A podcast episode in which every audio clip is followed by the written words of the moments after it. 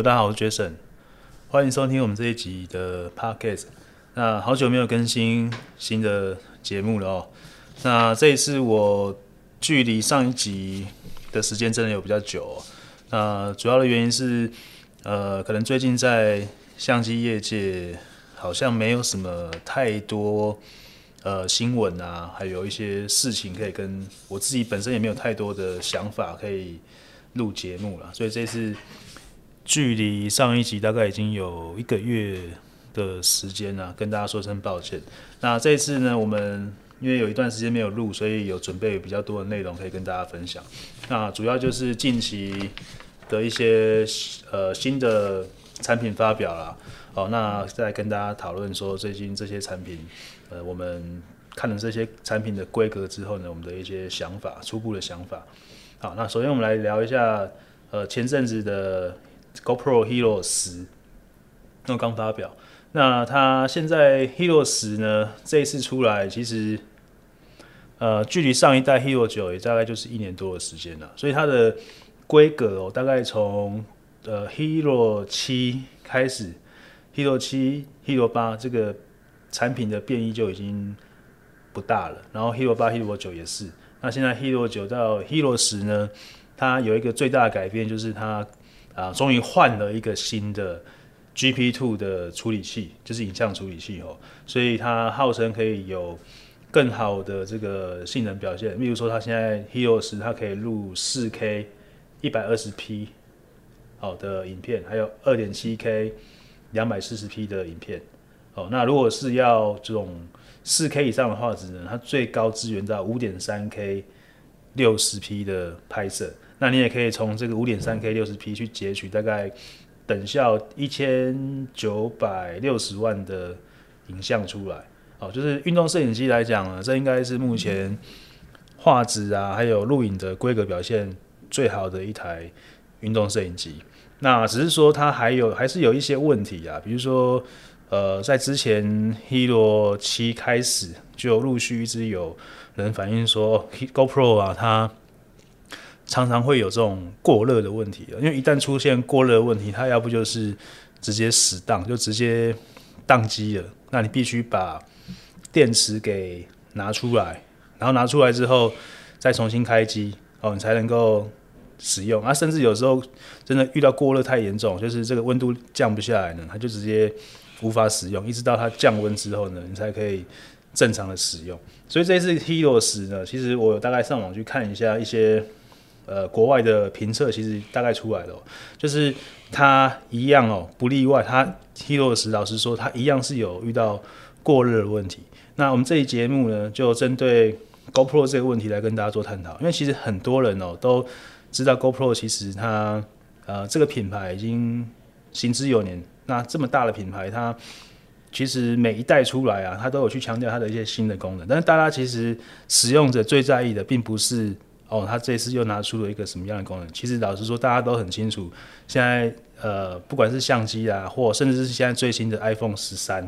哦，大家也都知道，其实能够变的花样呢，已经越来越有限了。那反而就是必须在大家会在意的，应该就是呃，这个机器它的稳定性如何啊？对，那这部分通常就是需要透过呃使用者的那些反馈，我们才会知道说这个机器它到底有什么样的问题。那这次 Hero 10其实国外就有蛮详细的评测啊，像就有人拿 Hero 10跟 Hero 9去做一个比较啊。如果你是习惯使用 4K 在做拍摄的用户来讲呢，你如果用 4K 二十五帧哦这样的一个设定呢，它可以持续录大概三十七分钟。那如果是在之前的呃 GoPro Hero 9呢？它在一样的设定下呢，它反而是可以录到五十九分钟，也就是说，它反而是直接录到整个电池都没电关机，它都没有出现问题。在四 K 二十五帧的状况之下，反而是 GoPro Hero 10呢，它大概只能录三十七分钟。好，那这个问题可能就大家就会应该会有蛮激烈的看法，有可能就会觉得说，你 GoPro Hero 10是不是就有点像退步了？哦，但这应该是因为它的耗电量的关系啊，就是说它虽然搭载了比较新的处理器，但是它可能就是在这个这个耗能的部分呢，它要怎么样去做这个散热啊，这其实是有一些难度在。毕竟它是强调，它是一台强调裸机可以下水十公尺的的机器啦，所以这部分其实这几代下来，呃，GoPro 一直有试图要去改善它，但是可能没有看到太明显的效果。那以我个人的角度来看呢，其实，呃，老实说啊，四 K 二十五帧这个规格，其实确实是已经算是蛮常用的规格了。只是说我有时候在想说，呃，什么状况之下呢，我们必须去持续录影达到差不多半个小时以上，而且使用四 K 三十帧。我自己个人在使用上，通常是如果有这样的状况，我可能也不会让那个录影时间拉到这么长啊，因为可能我们现在，比如说我现在就要做一段呃持续的拍摄，然后做记录。好，我知道我已经按下了这个录影键了。那这个录录影的时间呢，我可能就是把它控制在大概五分钟、十分钟左右。当然，这是我个人的使用习惯啊。那我知道也有一些朋友，他是说我竟然就是买一台运动摄影机的。你知道运动摄影机，他当初他们在强调的是什么？就是说，呃，我其实就是在做极限运动嘛。比如说我现在在滑板，啊，或者是我现在在冲浪。那我的 GoPro 呢，当然就是从我在做这个活动的过程，我就是持续在录影的嘛。那我这样才有可能去录到一个我意想不到的画面。这不就是 GoPro 当初一直在强调的事情嘛？不过现在因为规格的进步，进步到了呃四 K 这样的规格之后呢，事情就慢慢有了改变，你知道吗？就变成说，呃，其实你可能要去思考一下哦，我现在可能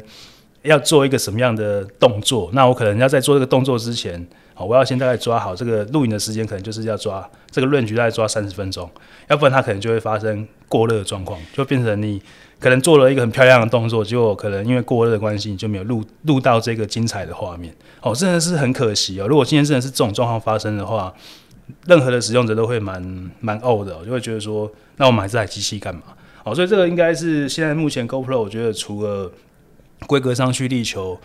呃各方面的进步之外呢，我觉得本身的稳定性是真的最重要的一点。那这就是考考验到说，你要在这么小的体积，你要去做一些很好的散热哦，这个其实就是整个那个机身这个设计上的问题要去做改良啊。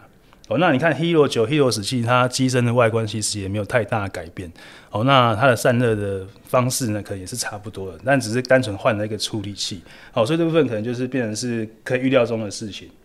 哦，那这是比较可惜的地方。但我知道，如果说有一些朋友啊，其实从来都还没有买过运动摄影机的朋友啊，其实 Hero 10老实讲，它现在的规格，对一个你都还没有用过运动摄影机的用户来讲啊，其实是还蛮吸引人的。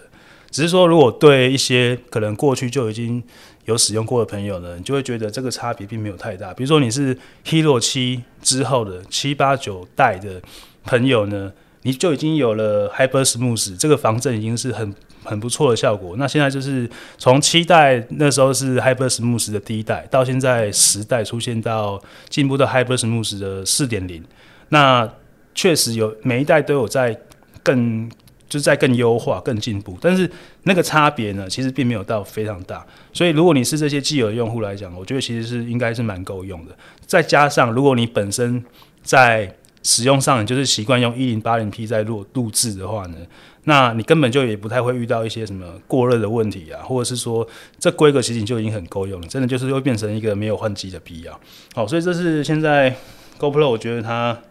比较麻烦的地方。第一点，稳定性一定要改善，因为稳定性改善之后，你才有可能让那些旧的用户会愿意想要再再来升级换机，好，要不然你可能就只能吸吸收到一些比较新的玩家，好，这是比较可惜的地方。好，那接着我们来聊一下 GR GR 三代的后继，很多人都一直以为是 GR 四代，结果没想到这个 Pentax 跟理光了，他们我觉得。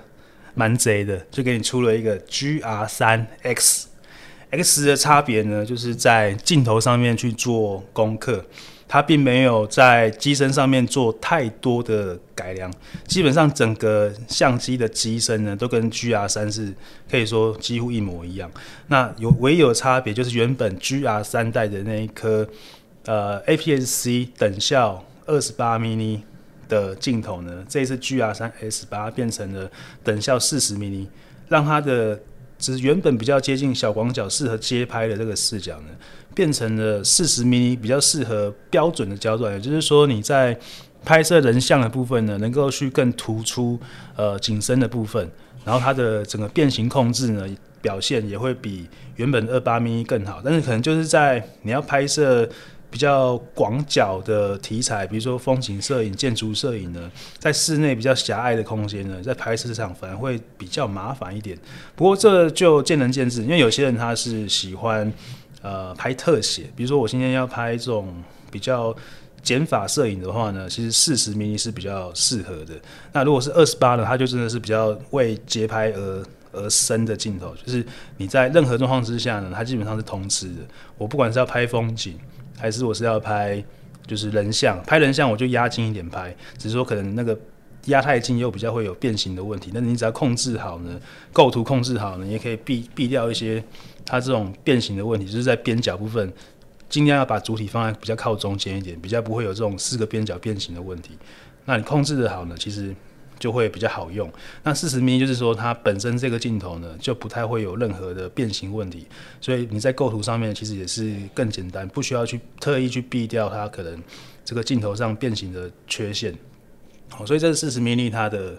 相对比较优势的地方。那有些人他喜欢拍四十，就是因为你可能你的拍大部分的拍摄都是以主体要凸显某个主题为主的话，那四十 mm 确实是。蛮好用的一个焦段，也就是为什么大家我们之前都会讲说，如果你要买人像镜呢，通常标准人像镜就是从五十 mm 开始。第一个它的体积最小啊，五十 mm 等效接近五十 mm 的，然后光圈通常是如果一点八左右的，这个镜头也会比较轻便好带。那当然它光学上可能就是因为呃这样的镜头通常是比较有一些缺陷，所以它会卖得比较便宜。那 GR 三 X 这颗四十其实它是有放。还不错的镜片里面，在里面，比如说它这一次是用，我看一下哦，五群七片，然后有两片的非球面镜片，其实也是有放还不错的镜片在里面，所以它的画质表现应该也是不错。然后它的最近拍摄距离是十二公分，其实这个应该是跟 GR 三没有什么差别，但是差别在它的焦段是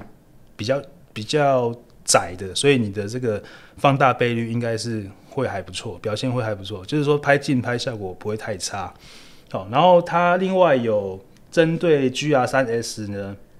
出了它的增倍镜，就是说我可以再把我的等效式去乘上一点五倍，然后透过一个转接套筒，然后再加上增倍镜呢，就可以让这颗镜头变成六十 mm 的焦段。啊，但这就是都是属于另购的部分了。然后六十 mm 可能。我觉得也不是大部分的人会使用的焦段，因为其实四十 m 就已经蛮够用了。通常会这样用的人，是你有另外特殊的需求，会想要这样转接。另外一个转接会带来的问题，就是因为你要再装个套筒上去，装了套筒再加上这个转接镜片啊，其实整个相机的体积就比较不能算是一个口袋机型的，所以会这样使用的朋友其实应该也不多啊。但是它确实有这样的配件可以让你去做选择。GR 三 S 其实也有。在这个性能上面去做一些简单的加强，比如说这一次是 GR 三 S 有加入眼控的部分，就是除了人脸对焦，另外有加了这个瞳孔侦测功能，就是它可以辨识人眼来做对焦。然后我自己呃问了一些身边的同事啊，同事其实普遍，我我是觉得有一个可以分享给大家，就是我看到这个 GR 三 S 的新闻了，然后我就。刚好问我跟身边的同事稍微聊一下，哦，问一下他们对这台机器有没有兴趣？这样，那其实是，诶、确实是有蛮多同事是对这台机器有兴趣的。哦，不过我我我感觉这我的心得是说，其实 GR 三 S 哦，它的主要客群就还是这些，呃，对相机跟摄影有一定认识的族群哦，它才会比较容易有产生兴趣啊，因为。毕竟它这个镜头就是做一个定焦的镜头，然后再加上它的这个镜头的焦距呢，又不是像 GR 这个系列，它是做等效二十八的。二十八可能我们还可以说它的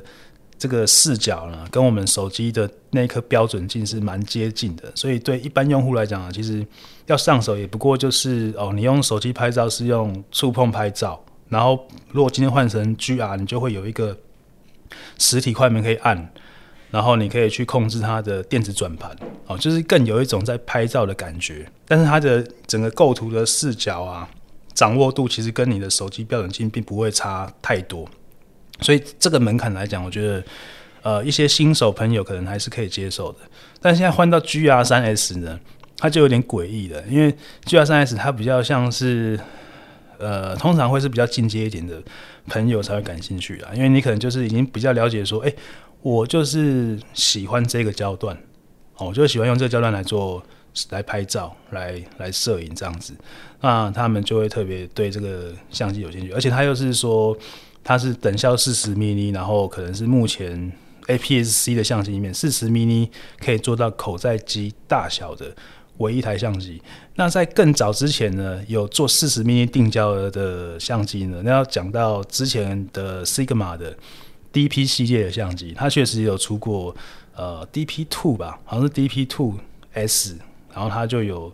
等效四十，然后也是光圈 F 二点八的的相机，但是那也是很久以前的事情了。现在这个系列其实也都已经停产了，也没有再再发表新的镜头。新的相机啊，所以说现在这类的这类型镜头就只有 GR 三 X 这个选择而已。哦，所以真的是针对一些老老玩家来讲呢，可能你就会比较感感兴趣了。而且它 GR 这台相机它本来就是为摄影而生的，其实它的那些什么录影规格啊，基本上你都可以直接把它忽略掉，因为它没有办法录 4K 影片嘛。所以它其实就是你买这台相机的目的就只有一个了，买这台相机就是去拍照的。哦，然后它的整个画质表现啊，相信都都还不错，就是不会让你觉得说，哦，这台机器你花钱两万多块、三万块买了，然后结果可能拍出来的照片呢，不如你可能手上的 iPhone 十三，然后这是不太可能发生的事情了。那个整个影像的品质是有蛮大的差别的，哦，所以如果你是真的很喜欢拍照的朋友呢，这台相机你可以关注一下。GR 三 X，那最后我们来聊一下这个镜头的新闻哦。Tamron 它在十月二十八号，十月二十八号就要开始卖它的二八七五 F 二点八 A 零六三这颗镜头。那它的前身应该是呃 A 零三六了。好，那这次它的 model 把它反过来变成 A 零六三。那它这一支镜头呢，它厉害的地方就是在。它有一些改良，我觉得是针对录影设计的。第一个是它有一个那个 Type C，就是呃之前有用过 Sigma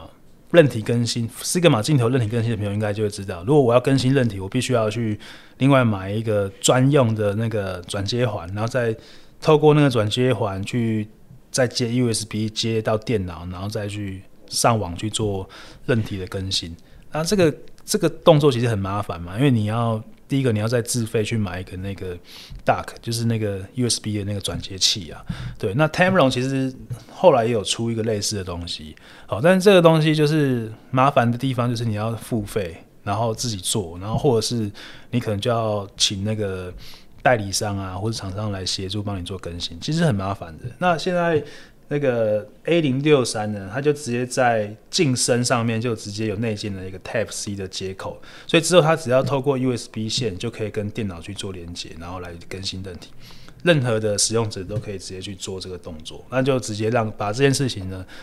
就简单把它解决掉了。因为过去的话就是真的很麻烦，现在就是这件事情就变得很简单。那相信以后 Tamron 镜头应该也都会有这样的设计，我觉得这是一个很很大的改变，我觉得蛮不错的。然后再就是这个，它这一次有新增镜身上面有新增了一个对焦的按钮。它的按钮呢，它是可以做官网上面是有特别讲，就是说它可以设置两个焦点位置 A 点跟 B 点，然后你就可以控制焦点在 A 跟 B 之间去做移动。那这个详细要怎么去设定呢？可能就要上网去看一下影片，我还没有去看。那就是这账面上看起来就觉得它就是为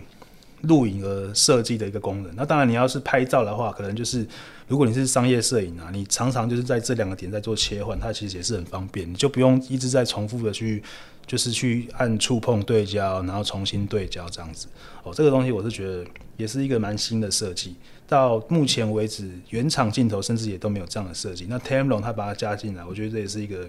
蛮好的改变。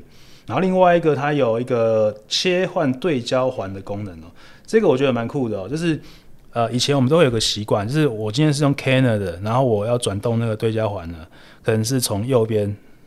往左边转。好，那、如果是换成另外一个品牌，就是就变成从左边往右边转。那 Tamron 它就干脆让你可以直接自由的去做切换，按照你个人的习惯可以去做自己去调整，看你是要从左边到右边，或是右边到左边。哦，这个很棒。然后再来是它的这个镜头的最近对焦距离，在广角端的部分，就在二十八 mm 的时候呢，它可以有呃零点一八，就是十八公分的最近对焦距离，这个部分不错。因为过去来讲呢，其实标准镜头它要拍的放大率要够大，通常是要拉到望远端。那这一颗它的设计蛮特别，就是它在二十八 mm 反而可以有十八公分的最近对焦距离，所以你在拍一些小品小物啊。当然是没有到微距的效果，但是它的放大倍率是还不错，有到一比二点七，好，其实这个倍率还算蛮够用的。如果是一般的使用，我觉得大家都会觉得还蛮好用的。这一次 A 零六三它也有改良它的镜片设计，它这一次是十五组十七片的这个镜片组，然后有放两个 LD，LD 的意思是 Tamron 的低色散镜片，低色散镜片是可以说是。如果你今天买到比较高级的镜头，通常它里面才会放到这种等级的镜片，比如说 Canon 的，它可能就会放到那个要 L 镜哦，才会有这种低色散镜片。然后那个如果是 Sony，就是要 G N 镜才会有低色散镜片。那所以这一颗 A 零六三一样，Tamron 就是把它视为是一个高级镜头，所以它在里面一样放了两片低色散镜片，所以改善它的这个色散问题啊。比如说你在那个呃，光圈全开状况下呢，可能紫边问题呢就会有所改善，紫边问题就不会那么严重，就不用说特地还要去说个什么一级以上的光圈，然后让这个紫边色散的问题呢改，就是要就是缩光圈来改善，就是它原原本控制色散能力应该就是还不错的。然后再是它的镜头马达，镜头马达其实我印象在一代的时候呢，它就有特别强调它是为录影设计的那种，呃，有点像 Canon STM 马达啦，哦，就是那种。线性马达，那这次它也是再度强调，就是这个镜头它是针对录影设计的，所以不管你是在拍照还是录影的，哦，它的这个稳定性啊，跟对焦速度其实都是蛮不错。当然详细的话呢，我们还是要看它实际出来的评测的影片啊，或是别人评测的这种报告出来，再确认是比较正确的啦。哦，但是如果是以 Tamron 啊，它这一次第二代的话，理论上应该至少会比一代有所进步。那其实一代的自动对焦，我们之前好像就有讲过，通常是会输原厂一点点，小输原厂一点的。那如果说这次二代出来，它能能够至少能够跟上原厂的对焦速度呢，我觉得就已经蛮不错的。好，所以这是大家可以期待一下的。然后它的口径呢，跟上一代一样，一样是使用六十七 mm 的，六十七 mm 的这种保护镜啊，其实是相对不会太贵。哦，所以你如果买这样的镜头，它是呃标准镜，然后恒定二点八，然后呢，你的口径又不用用到八十二 mm 或者是七十七 mm，六十七 mm 其实相对比较便宜，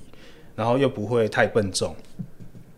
然后它现在又把之前的一些小问题再去做改良，哦，又是一个新的设计，所以这个镜头我也是个人蛮期待的。那相信它发表之后，如果它的售价不要太高啊，其实这颗镜头它应该还是可以卖得相当不错的，因为这颗镜头确实在。呃，这几年一代进来讲，就真的是卖得很好，常常就是会卖到没货，然后就要就要等这样子。好，那这颗镜头出二代，我也是蛮期待的。然后最后是我们之前曾经有聊过 Canon 的那个旗舰机 EOS R 三了。那 R 三在近期也有释出更多的规格，那唯一就是最重要的就是有确定这个。有确定它的感光元件了，哦，是堆叠式的感光元件，应该就是跟 R 五是同级的。然后它的话术呢是两千多万，那这个话术呢，其实是对有些人来讲会觉得可能会觉得不够用，因为如果你是商业摄影有裁切需求或者是大图输出，两千多万话术全片幅来讲哦，现在普遍是算比较低的话术啊。不过 R 三呢，之前大家是可能在猜测说。Canon 的设定就是把它设定为呃之前单眼相机的旗舰机 EDS Mark 三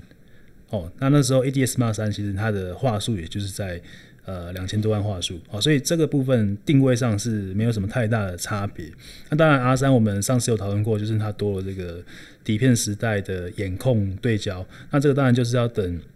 实际的机器出来呢，看了评测啊、影片那些，我们才知道它到底好不好用。然后它有一个新的，我觉得不错的规格是，它使用电子快门，它可以每秒三十张的连拍速度呢。如果搭配自家的闪光灯呢，它是可以使用高速同步来每秒三十张的拍摄。这个我觉得蛮强的哦，因为目前为止可能还没有一台相机是针对这个闪光灯同步可以做到呃每秒三十张，然后每一张都跟上的。哦，这个是真的算蛮特别的。当然，这个也是要等实际的这种评测出来了，我们才能断定它是不是真的真的是可以很稳定的使用。好，所以呃之后呢，可能这些机型像 R 三的话，可能要到今年的年底或是明年初呢，我们就会看到实机了。那那时候的报告出来呢，大家就可以期待它的。新一代的旗舰机，而且是无反的表现怎么样？那后面应该还会有一台 R One 了，R One 可能就会是或许吧，就是我们自己猜测就觉得可能是它的话术设定至少就会是三千万以上级别的哦，那可能就会在跟这个 R 三做一个区隔哦。那这是我觉得 Canon 的产品定位呢，以过去的经验来讲，我们是一直觉得它的整个产品定位都是蛮聪明的，就是它可以。把入门使用者跟中高阶使用者呢做一个有效的区隔，而且它的市场呢是都可以吃得到的。然后这是我觉得 Canon 它最厉害的地方。好，那今天的节目的录制就到这边告一段落。啊，如果你有一些想要听的主题啊，或者是你想要知道的事情，或许你也可以在我们的 iTunes 下方留言让我知道。那或许我们之后就会针对你的问题呢专门来做一集节目。也不一定。好，那今天的节目到这边。好，谢谢，拜拜。